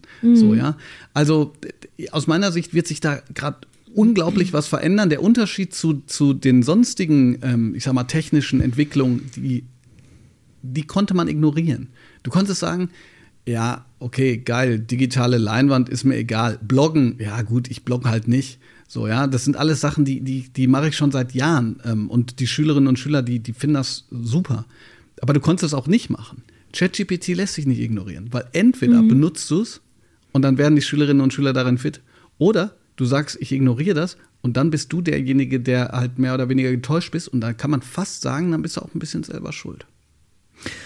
Das würde ja aber heißen, und ich spitze es jetzt auch mal ein bisschen zu, diese Revolution, die du gerade beschreibst, dass man künftig nicht mehr Wissen abfragen müsste, sondern Können oder die Fähigkeit, sich Wissen zu erschließen und es zu verknüpfen. Das heißt ja auch, Klausuren, Hausaufgaben, Prüfungen müssten ganz anders aussehen. Hast du dafür Absolut. auch schon eine Vision? Ja, ja, klar, absolut. Ich meine, äh, guck mal, du hast jetzt gerade was ganz, du hast was ganz Wichtiges gesagt. Ich meine, es gibt schon Kompetenzorientierung seit 2004, aber Können. Wir wissen doch alle, was der Unterschied zwischen Können und, und mal gehört haben ist. Also, w- wir tun an Schulen, finde ich, oftmals so, als wäre ähm, Kompetenz, so wenn ich, wie wenn ich dir sagen würde, okay, du kannst halt kein Auto fahren, du hast ja auch kein Auto, ne? Und ich würde dir sagen, ähm, aber wenn du jetzt wirklich gar keins fahren könntest, würde ich sagen, guck mal, da ist das Gas, ähm, hier, da musst du ein bisschen kommen lassen, da machst du den Gang rein. So, wie, wie sieht's aus? Kannst du es jetzt? So funktioniert das doch nicht. Das wissen wir alle. Wir müssen praktische Fahrstunden nehmen. Und so ist bei anderen Sachen ja auch. Du musst dir, das nützt nichts, es einmal gehört zu haben und einmal gemacht zu haben. Das, du musst das wirklich üben und vertiefen. Und jetzt wird's noch wichtiger, denn natürlich ist ChatGPT zum Beispiel nicht perfekt. Natürlich kommt da was Schlechtes raus. Aber woher weißt du das denn? Du weißt ja nur, ob da was Falsches rauskommt, wenn du so im Thema drin bist, dass du beurteilen kannst, ob das, was da rauskommt, falsch ist. Und wie willst du das tun? Indem du es sehr vertieft verstanden hast. Das ist Nummer eins. Wir müssen sehr viel mehr in die Tiefe gehen und sehr viel weniger in die Breite. Die Breite, mhm. die wird mhm. nämlich von ChatGPT abgenommen. Das zweite, was du sagst, das ist ja jetzt schon so. Wieso tun wir denn in Schulen so, als wenn es sozusagen diese Kulturzugangsgeräte, die es gibt und die wir Smartphones nennen, nicht geben würde? Hm. Äh, jetzt kann jemand sagen, ja gut, aber es geht doch um Leistung. Ja, ja, schon, aber das kann ich auch jetzt schon anders machen.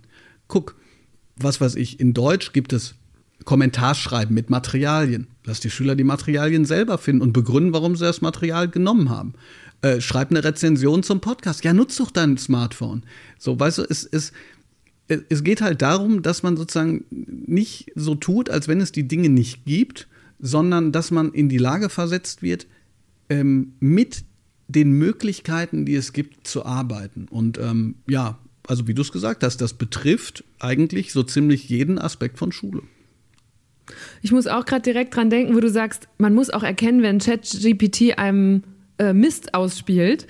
Ähm, ich höre natürlich auch als Journalistin ganz oft dieses, äh, diese Forderung, es muss jetzt ein neues Fach Medienkompetenz geben. Und dann wird gefordert, es muss auch ein Fach Finanzen geben und ein Fach Ernährung und ein Fach digitale Grundbildung. Welches Fach sollte man denn abschaffen, wenn du gerade sagst, es kann nicht mehr so in die Breite gehen? Also äh, zunächst mal, ich habe ich hab mich ein bisschen äh, von meiner älteren Position ähm, habe ich mich verabschiedet, weil ich auch mittlerweile tatsächlich sage, Medienkompetenz ähm, sollte vielleicht gekoppelt sogar mit Informatik zu einem Fach werden, aber nicht unbedingt, weil ich der Meinung bin, dass das in anderen Fächern nicht relevant ist. Medienkompetenz ist in jedem Fach relevant. In jedem. In Mathematik, in Gemeinschaftskunde, in jeder Sprache, überall. Das ist sozusagen, äh, wenn ich jetzt sozusagen Politiker wäre, wäre das sozusagen das Superministerium. Ähm, die, nur das Problem ist, und da hat Sascha Lobo mich so ein bisschen on the long run überzeugt, ohne das Fach kann man es politisch nicht genug aufladen. So, was mhm. soll weg? Mhm. Naja, ich glaube, dass von jedem Fach was weg sollte. Das ist nämlich auch ein Problem. Weißt du, letzten Endes ist jeder Lehrer und jede Lehrerin Experte genug im eigenen Fach, um dir zu erklären, warum alles furchtbar wichtig ist. Das, das trifft auf mich auch zu. Ich habe mal 100 Gründe aufgeschrieben, warum, wir warum Lyrikinterpretationen sinnvoll sind. 100 Gründe. Und ich sage das immer noch. Der Punkt ist nur, muss, muss es dafür abge, abgeprüft werden in der Einleitung, Hauptteil, Schluss? Oder geht es bei Lyrik eigentlich darum, ähm, für sich selber festzustellen, was die Schönheit von Sprache sein kann, die subjektiv zu empfinden und zu erleben, was es bedeutet, ähm, das zum Beispiel miteinander zu teilen und darüber zu sprechen. Was, was wollen wir eigentlich? Wollen wir einen Kulturzugang oder nicht? Und wie Gedichtinterpretationen gerade funktionieren, das ist ja so, dass man aus der Schule kommt und denkt, nie wieder. Nie mhm. wieder. Und was wir doch eigentlich wollen, ist, dass man rausgeht und sagt, ja, also, weiß nicht, man geht in eine Bücherei und sieht dann ein Gedichtband und denkt so, ach, ja, jetzt gerade vielleicht nicht meins, oder auch Mensch, habe ich schöne Erinnerungen dran. Äh, mhm. So. Und, und Schule ja, ist so, nee. Schule ist so festgemacht an diesen, wir prüfen mhm. das jetzt noch ab und wir prüfen das jetzt noch ab. Weißt du, aus meiner Sicht, ich habe, ich komme ein letztes Mal zu Theater. Ich finde, wenn ich mal ein bisschen radikaler werden kann, es sollte so sein, bis zur neunten, zehnten Klasse hast du die basalen Grundkompetenzen meistens und du weißt auch ungefähr, was du überhaupt gar nicht willst. Geh in Theater, und mach kein Mathe mehr und krieg trotzdem Abitur. Ja, wieso hängen wir denn da wie die Bekloppten dran an irgendwelchen Kurvendiskussionen, äh, die sich sozusagen komplett abkoppeln von allem, was man. Äh, so, bin ich gegen Mathe? Nee. Die Leute, die Mathe machen wollen, die das vertiefte Verständnis haben, die das Talent haben, das ist doch super. Aber wir haben eine Milliarden-Nachhilfeindustrie, vor allen Dingen in Mathe. Woran liegt denn das? Das liegt doch anscheinend daran, dass man es in der Schule nicht mehr schafft. Das, und, und dann musst du es außerhalb der Schule machen, also wenn du Geld hast oder Akademikereltern, dann sind wir wieder beim selben Punkt. Ja. Mhm. Also mir geht's Wobei null. Man da, ich will auch noch kurz einschieben, es ist ja nicht nur da hinten in der Oberstufe, wo Mathe äh, Wissen abnimmt, sondern die, die letzte PISA-Studie ist relativ alt, die ist von 2018, aber es gibt auch eine neuere Studie vom IFO-Institut, die alle zeigen, dass Kompetenzen in Deutsch und Mathematik zurückgehen im Vergleich zu den, zu den Vorjahresuntersuchungen, ähm, auch in den früheren Jahrgängen schon. Ne? Da, also man kann dann die Mathematik ja wahrscheinlich auch nicht ganz abschaffen, sondern wo kommt das wieder nee. her, dass sie sogar in den frühen Jahrgängen schon schlechter wird, die Kompetenz? Ja, das, das will ich genau. Ich will, will das auch gar nicht abschaffen. Aber guck mal, irgendjemand überlegt sich doch, was, wie hoch muss jemand springen, um zum Beispiel Abi ja, zu haben? Das stimmt. Also irgendjemand überlegt sich das doch. Die Kompetenzen nehmen ab. Okay, also dann müssen wir wohl an diesen Grundkompetenzen länger arbeiten. Ähm, woran liegt das? Naja, die, die Klassenzusammensetzungen werden heterogener. Das wäre doch Quatsch jetzt zu sagen, ja, also früher war alles besser. Ja, früher, fr früher, 50er, 60er waren halt auch nur 13 Prozent der, der, der, der ähm, Kinder im Gymnasium. Wollen wir das wieder haben? Sollen wir sagen, ja, kind, ähm, kind, deine Kompetenzen passen nicht, dich schieben wir wieder ab? Oder wollen wir, dass möglichst viele auf ein möglichst gutes Level kommen, mit denen, mit denen sie dann entscheiden können, weiß ich nicht, 9., 10. Klasse, wie will ich es haben? Will ich praktisch, will ich dual oder will ich weiter theoretisch das machen? Und ähm, ich, ich glaube, wir, wir tendieren in Deutschland vor allem mal zu, dazu, ähm, so, so, eine, so eine Panik zu bekommen. Natürlich sind solche Grundkompetenzen wichtig. Ähm, aber andere Sachen und vor allen Dingen so ein bisschen später, würde ich sagen, äh, könnte man auch getrost sein lassen und dafür eben Dinge machen, äh, die, die einem, ja, die einem wortwörtlich Freude machen und die mhm. einen sozusagen in die Lage versetzen. Guck mal, es gibt so viele Leute auch, die sagen, ey, ich dachte früher, ich wäre in Mathe total kacke. Dann habe ich angefangen zu studieren und habe gemerkt, ey, wenn ich den Sinn verstehe und wenn ich verstehe, wofür ja. ich das mache, ey, dann, dann sind die total aufgegangen. Und ja. in so eine Lage müssen wir Jugendliche auch deshalb versetzen. Du hast gesagt, wir kennen die Zukunft nicht. Das stimmt. Ähm, vor allen Dingen ist es aber so, dass wir sozusagen, wir haben kein Problem, dass wir zu wenig Angebote haben, sondern zu viel. Es gibt 16.000 Studiengänge. Also ähm, wir, und wir leben in einer Zeit, in der man, außer wenn man Lehrer wird, meistens den, nicht denselben Job alle, also sozusagen mhm. für 40 Jahre mhm. durchmacht, sondern man mhm. braucht die Fähigkeit, die Offenheit zu sagen, okay, dann lerne ich nochmal weiter, dann bilde ich mich weiter und so. Und wenn du aus der Schule rauskommst und denkst so, also, also ihr Lernen habe ich jetzt 13 Jahre, wo ich jetzt gezwungen hat, keinen Bock gemacht, dann, dann ist man, glaube ich, hat man, glaube ich, nicht die Haltung, die man eigentlich benötigen würde, um sich sozusagen ähm, den, den, den Lebensweg für, für die verschiedensten Dinge, die passieren können, offen zu halten. Und ist es vielleicht auch, auf den Gedanken bringst du mich jetzt gerade ist es vielleicht auch problematisch, dass äh, Lehrer so lange oder ein ganzes Leben lang Lehrer sind? Weil ich musste gerade, als du dieses Lyrikbeispiel gebracht hast, mir ging es so mit deinem anderen Fach, mit Geschichte. Ich habe das als Schülerin nie gemocht. Ich fand es so langweilig. Es war einfach nur in meiner Wahrnehmung Jahreszahlen auswendig lernen. Und ich habe erst viel später begriffen, wie wichtig es ist, was über Geschichte zu verstehen und wie viel man daraus über die Gegenwart und die Zukunft ja auch lernen kann.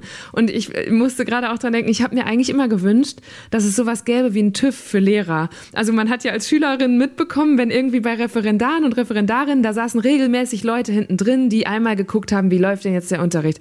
Mein Geschi-Lehrer, der war schon 30 Jahre im Dienst. Bei dem hatte so lange niemand mehr drin gesessen und ich würde auch vermuten, dass der bis heute nie ChatGPT im Unterricht verwendet hat, sondern dass der wahrscheinlich immer noch die Folien verwendet, die er bei mir im Grundkurs verwendet hat. Und das hat mich, glaube ich, so richtig mürbe gemacht. Also müsste man nicht sowas vielleicht einführen, dass man Lehrende auch noch mal irgendwie einer Prüfung unterzieht oder denen sagt, okay, du musst aber ab und zu mal deine Unterlagen aktualisieren. Wobei ich jetzt, ich will sie nicht über einen Kamm scheren. Ne? Du gibst ja gerade Beispiele dafür, dass es auch anders sein kann. Ja, aber ja, genau. Aber ähm, ja, Katze und Schwanz und so. Wenn du jetzt mit sowas ja. anfängst, ähm, wer, dann wird es ja noch dünner mit dem mit den Lehrermangeln. Ne? Nee, ist ja natürlich müsste man das, aber Ganz schwierig. Ich habe immer okay, noch nicht dann, meinen Joker ja. verwendet. ja, stimmt. Wir sind doch wieder ganz schön ab von den Entweder-Oder-Fragen. Aber ähm, ich habe noch tatsächlich, jetzt komme ich zu einer, da sind sehr viele Oders wahrscheinlich drin. Wir müssen nämlich jetzt noch einmal über Föderalismus tatsächlich sprechen. Weil wenn man über Bildung spricht, und die ist in Deutschland nun mal Ländersache, dann kommt man ja immer relativ schnell an den Punkt, wo man sich fragt, ist der am Ende das, der Kern des Problems? Ähm, ich bin mir unsicher. Die, meine erste Antwort wäre natürlich ja, auf jeden Fall. Aber vielleicht ist es auch die Form. Weil guck, äh, was ist denn, was wäre sozusagen eine, eine bessere Möglichkeit? Zentralismus der Bildungsföderalismus ist entstanden auf der Grundlage einer nationalsozialistischen Herrschaft, äh, die den Zentralismus so weit missbraucht hat, dass er in eine Gleichschaltung gegangen ist. Und wir brauchen ja noch nicht mal eine Gleichschaltung in diesem ganz extrem diktatorischen Sinne, sondern das könnte eine Zentralisierung sein, in der plötzlich dann alle dasselbe machen müssen und es keine Flexibilität gibt. So, ich weiß auch nicht, ob wir das wollen. Also das heißt, so, so eine einfache, ah ja, Föderalismus abschaffen, das ist schwierig. Mhm. Ähm, obwohl ich mir zumindest wünschen würde, dass die, diese Zusammenarbeit besser funktioniert und dass man sich hinsetzt und zum Beispiel, also je länger ich über diesen Bildungsgipfel auch nachdenke, ja, das ja, ist ja eigentlich das so eine. Ist, das war so Mitte eine, März eine Veranstaltung so eine, von der Bildungsministerin. Genau, so eine süße, so eine süße kleine Podiumsdiskussion, ja, wo man so ein bisschen gesagt hat, so ja, also so schlimm ist es alles gar nicht, drei Stunden, also äh, weil das war dieser Gipfel. Ne? Die, die mhm, restlichen genau. zwei Tage gab es wohl ein paar tolle Vorträge und so und ich freue mich für alle, die da gewesen sind. Aber ähm, also mit anderen Worten, wenn, wenn man sagen würde, ja, ich glaube ja, der Bund bräuchte mehr Möglichkeiten, aktiv und konstruktiv einzuwirken. Nicht nur sozusagen diese, in Anführungsstrichen, nur diese finanzielle Möglichkeiten. Ich meine, äh, immerhin ja, gab es ja einen Schub, ähm, auch nicht überall, aber in der Digitalisierung ja. durch den Digitalpakt. Ähm, aber auf der anderen Seite wäre es schon wirklich ganz wahnsinnig schön, wenn äh, die äh, verschiedenen Länder mal über ihren eigenen Schatten springen können, weil man hat wirklich immer das Gefühl, alle machen was, jeder hat eine unterschiedliche Bildungsplattform, alle haben einen unterschiedlichen ja. Anspruch, den Lehrermangel. Ähm, ähm, also das, man hat manchmal das Gefühl, das ist, das, das ist wirklich wie im Sandkasten, ja, wo, wo man so das Gefühl hat, Leute, das ist ein nationales Problem. Also rauft euch jetzt mal zusammen und schließt euch für drei Wochen ein und kommt mal mit vernünftigen Lösungen umher. Ne? Weil als ich das schon gehört habe, so, ja, die CDU-geführten Länder, die konnten da nicht hinkommen, weil die fanden irgendwie, ähm, ähm, die fanden irgendwie, es gab halt keine Tagesordnung und, und dann war das auch so kurzfristig. Ich dachte, ich sag mal, Leute, wie alt seid ihr denn? Seid ihr gerade aus der Pubertät rausgekommen oder was? Ja. Und ähm, deshalb ist das aber so schwierig. Also, ein völlig zentral gesteuertes System in Deutschland fände ich schwierig. Mhm. Aber diese Form des Bildungsföderalismus, wo man das Gefühl hat, keiner traut dem anderen ähm, äh, sozusagen Lösungsmöglichkeiten zu, das funktioniert leider auch nicht. Okay, wir haben jetzt eine gute Stunde lang. Eigentlich sind wir ganz gut rumgesurft, um, über, um all diese Probleme von Lehrermangel, maroden Schulen, sind die Lehrpläne veraltet? Und ich fand gerade das nochmal ein sehr gutes und starkes Argument von dir, dass der Föderalismus vielleicht doch nicht nur doof und nervig ist. Ähm, und ich finde, du hast auch äh, Zwischendurch hatte ich wieder richtig Bock auf Schule gerade, weil du so aufgezeigt hast, wie sie auch sein könnte. Deswegen vielen Dank. Dass, äh, ne, wir haben jetzt, glaube ich, einen guten äh, Überblick bekommen. Ähm, und ich frage mich noch, gibt es noch äh, ein Problem, wo du als jemand, der drin steckt, sagst, das übersehen viele Leute noch? So ich, die Journalistin, habe dich jetzt gefragt, das und das, das habe ich ja alles schon mal gehört. Aber gibt es was, wo du sagst, da müssten wir jetzt alle mal hinschauen oder das müssten wir anfangen zu tun, damit es wieder bergauf geht? Also, ist schwierig. Ich habe ja tatsächlich zehn Dinge, die ich an der Schule hasse, geschrieben. Und ähm, ich glaube, viele der Dinge, ähm, die werden übersehen. Ähm, eins auszuwählen ist schwierig. Aber ich glaube, okay, nehme ich mal, ich nehme mal eins. Ähm, in meiner Medien AG bestimmen die Schülerinnen und Schüler ganz viel. Äh, die, also wir machen da auch einen Podcast, der heißt Strebergarten. Ähm, und ähm, die produzieren den auch selbst. Die, ähm, wir machen das immer so, die, die schlagen Themen vor, ähm, äh, Nochmal, dass wir überhaupt einen Podcast machen, ist auch deren Ding.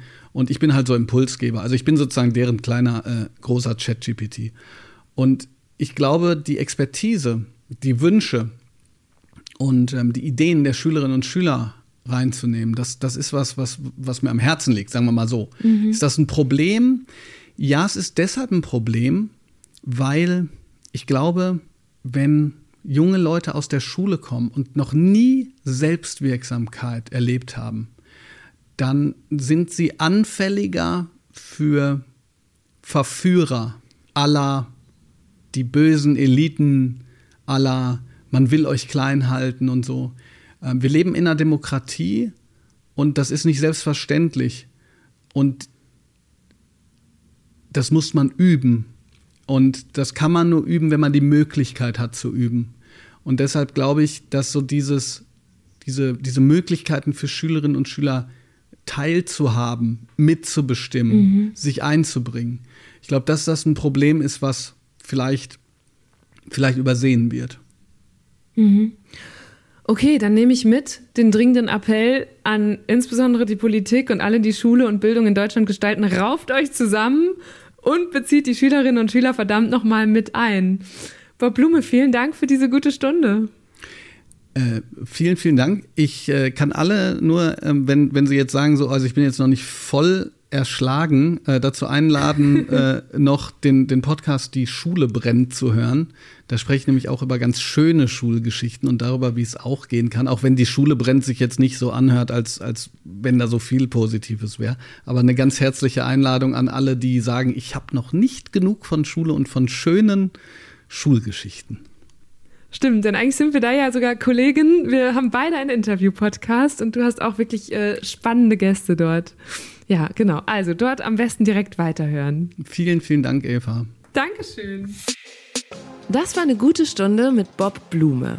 Ich fand stark, dass er sich mit Kritik am System wirklich nicht zurückhält, aber sich davon zugleich eben auch nicht runterziehen lässt, sondern super motiviert und kreativ zeigt, wie es auch anders gehen könnte. Vielleicht hat euch das ja auch inspiriert und auf Ideen gebracht. Mich würde total interessieren, was wäre eine Sache, die ihr rückblickend gerne an eurer Schule ändern würdet oder die ihr Schülern und Lehrern von heute wünscht? Schreibt uns das doch gerne auf Instagram oder falls ihr diese Folge gerade über Spotify hört, dann könnt ihr das auch direkt auf der Plattform selbst machen. Wenn ihr jetzt die App öffnet, dann seht ihr direkt unter der Folgenbeschreibung die Überschrift Fragen und Antworten und könnt dort auf Antworten klicken und auch die Ideen und Visionen von anderen in der Community sehen. Ich bin Eva Schulz. Ihr findet mich und Deutschland 3000 auf Instagram, TikTok und seit neuestem ja auch in der ARD Mediathek. In der neuen Show, die jetzt zusätzlich zum Podcast erscheint, gucken wir jeden Donnerstag auf die wichtigsten Themen der Woche. In den letzten Folgen waren zum Beispiel schon Ariana Barbori, Friedemann Karik und Hubi Koch zu Gast. Ich würde mich riesig freuen, wenn ihr da mal reinschaut. Und ansonsten hören wir uns hier in zwei Wochen wieder. Jeden zweiten Mittwoch gibt es eine neue gute Stunde. Also, bis dann. Macht's gut. Deutschland 3000, eine gute Stunde mit Eva Schulz, ist ein Podcast von Funk und Enjoy. Redaktion Isabella Schreier, Melanie Litzbar und Christine Geilig. Produktion Isabella Schreier. Social Media Lena Link. Sounddesign Soundquadrat.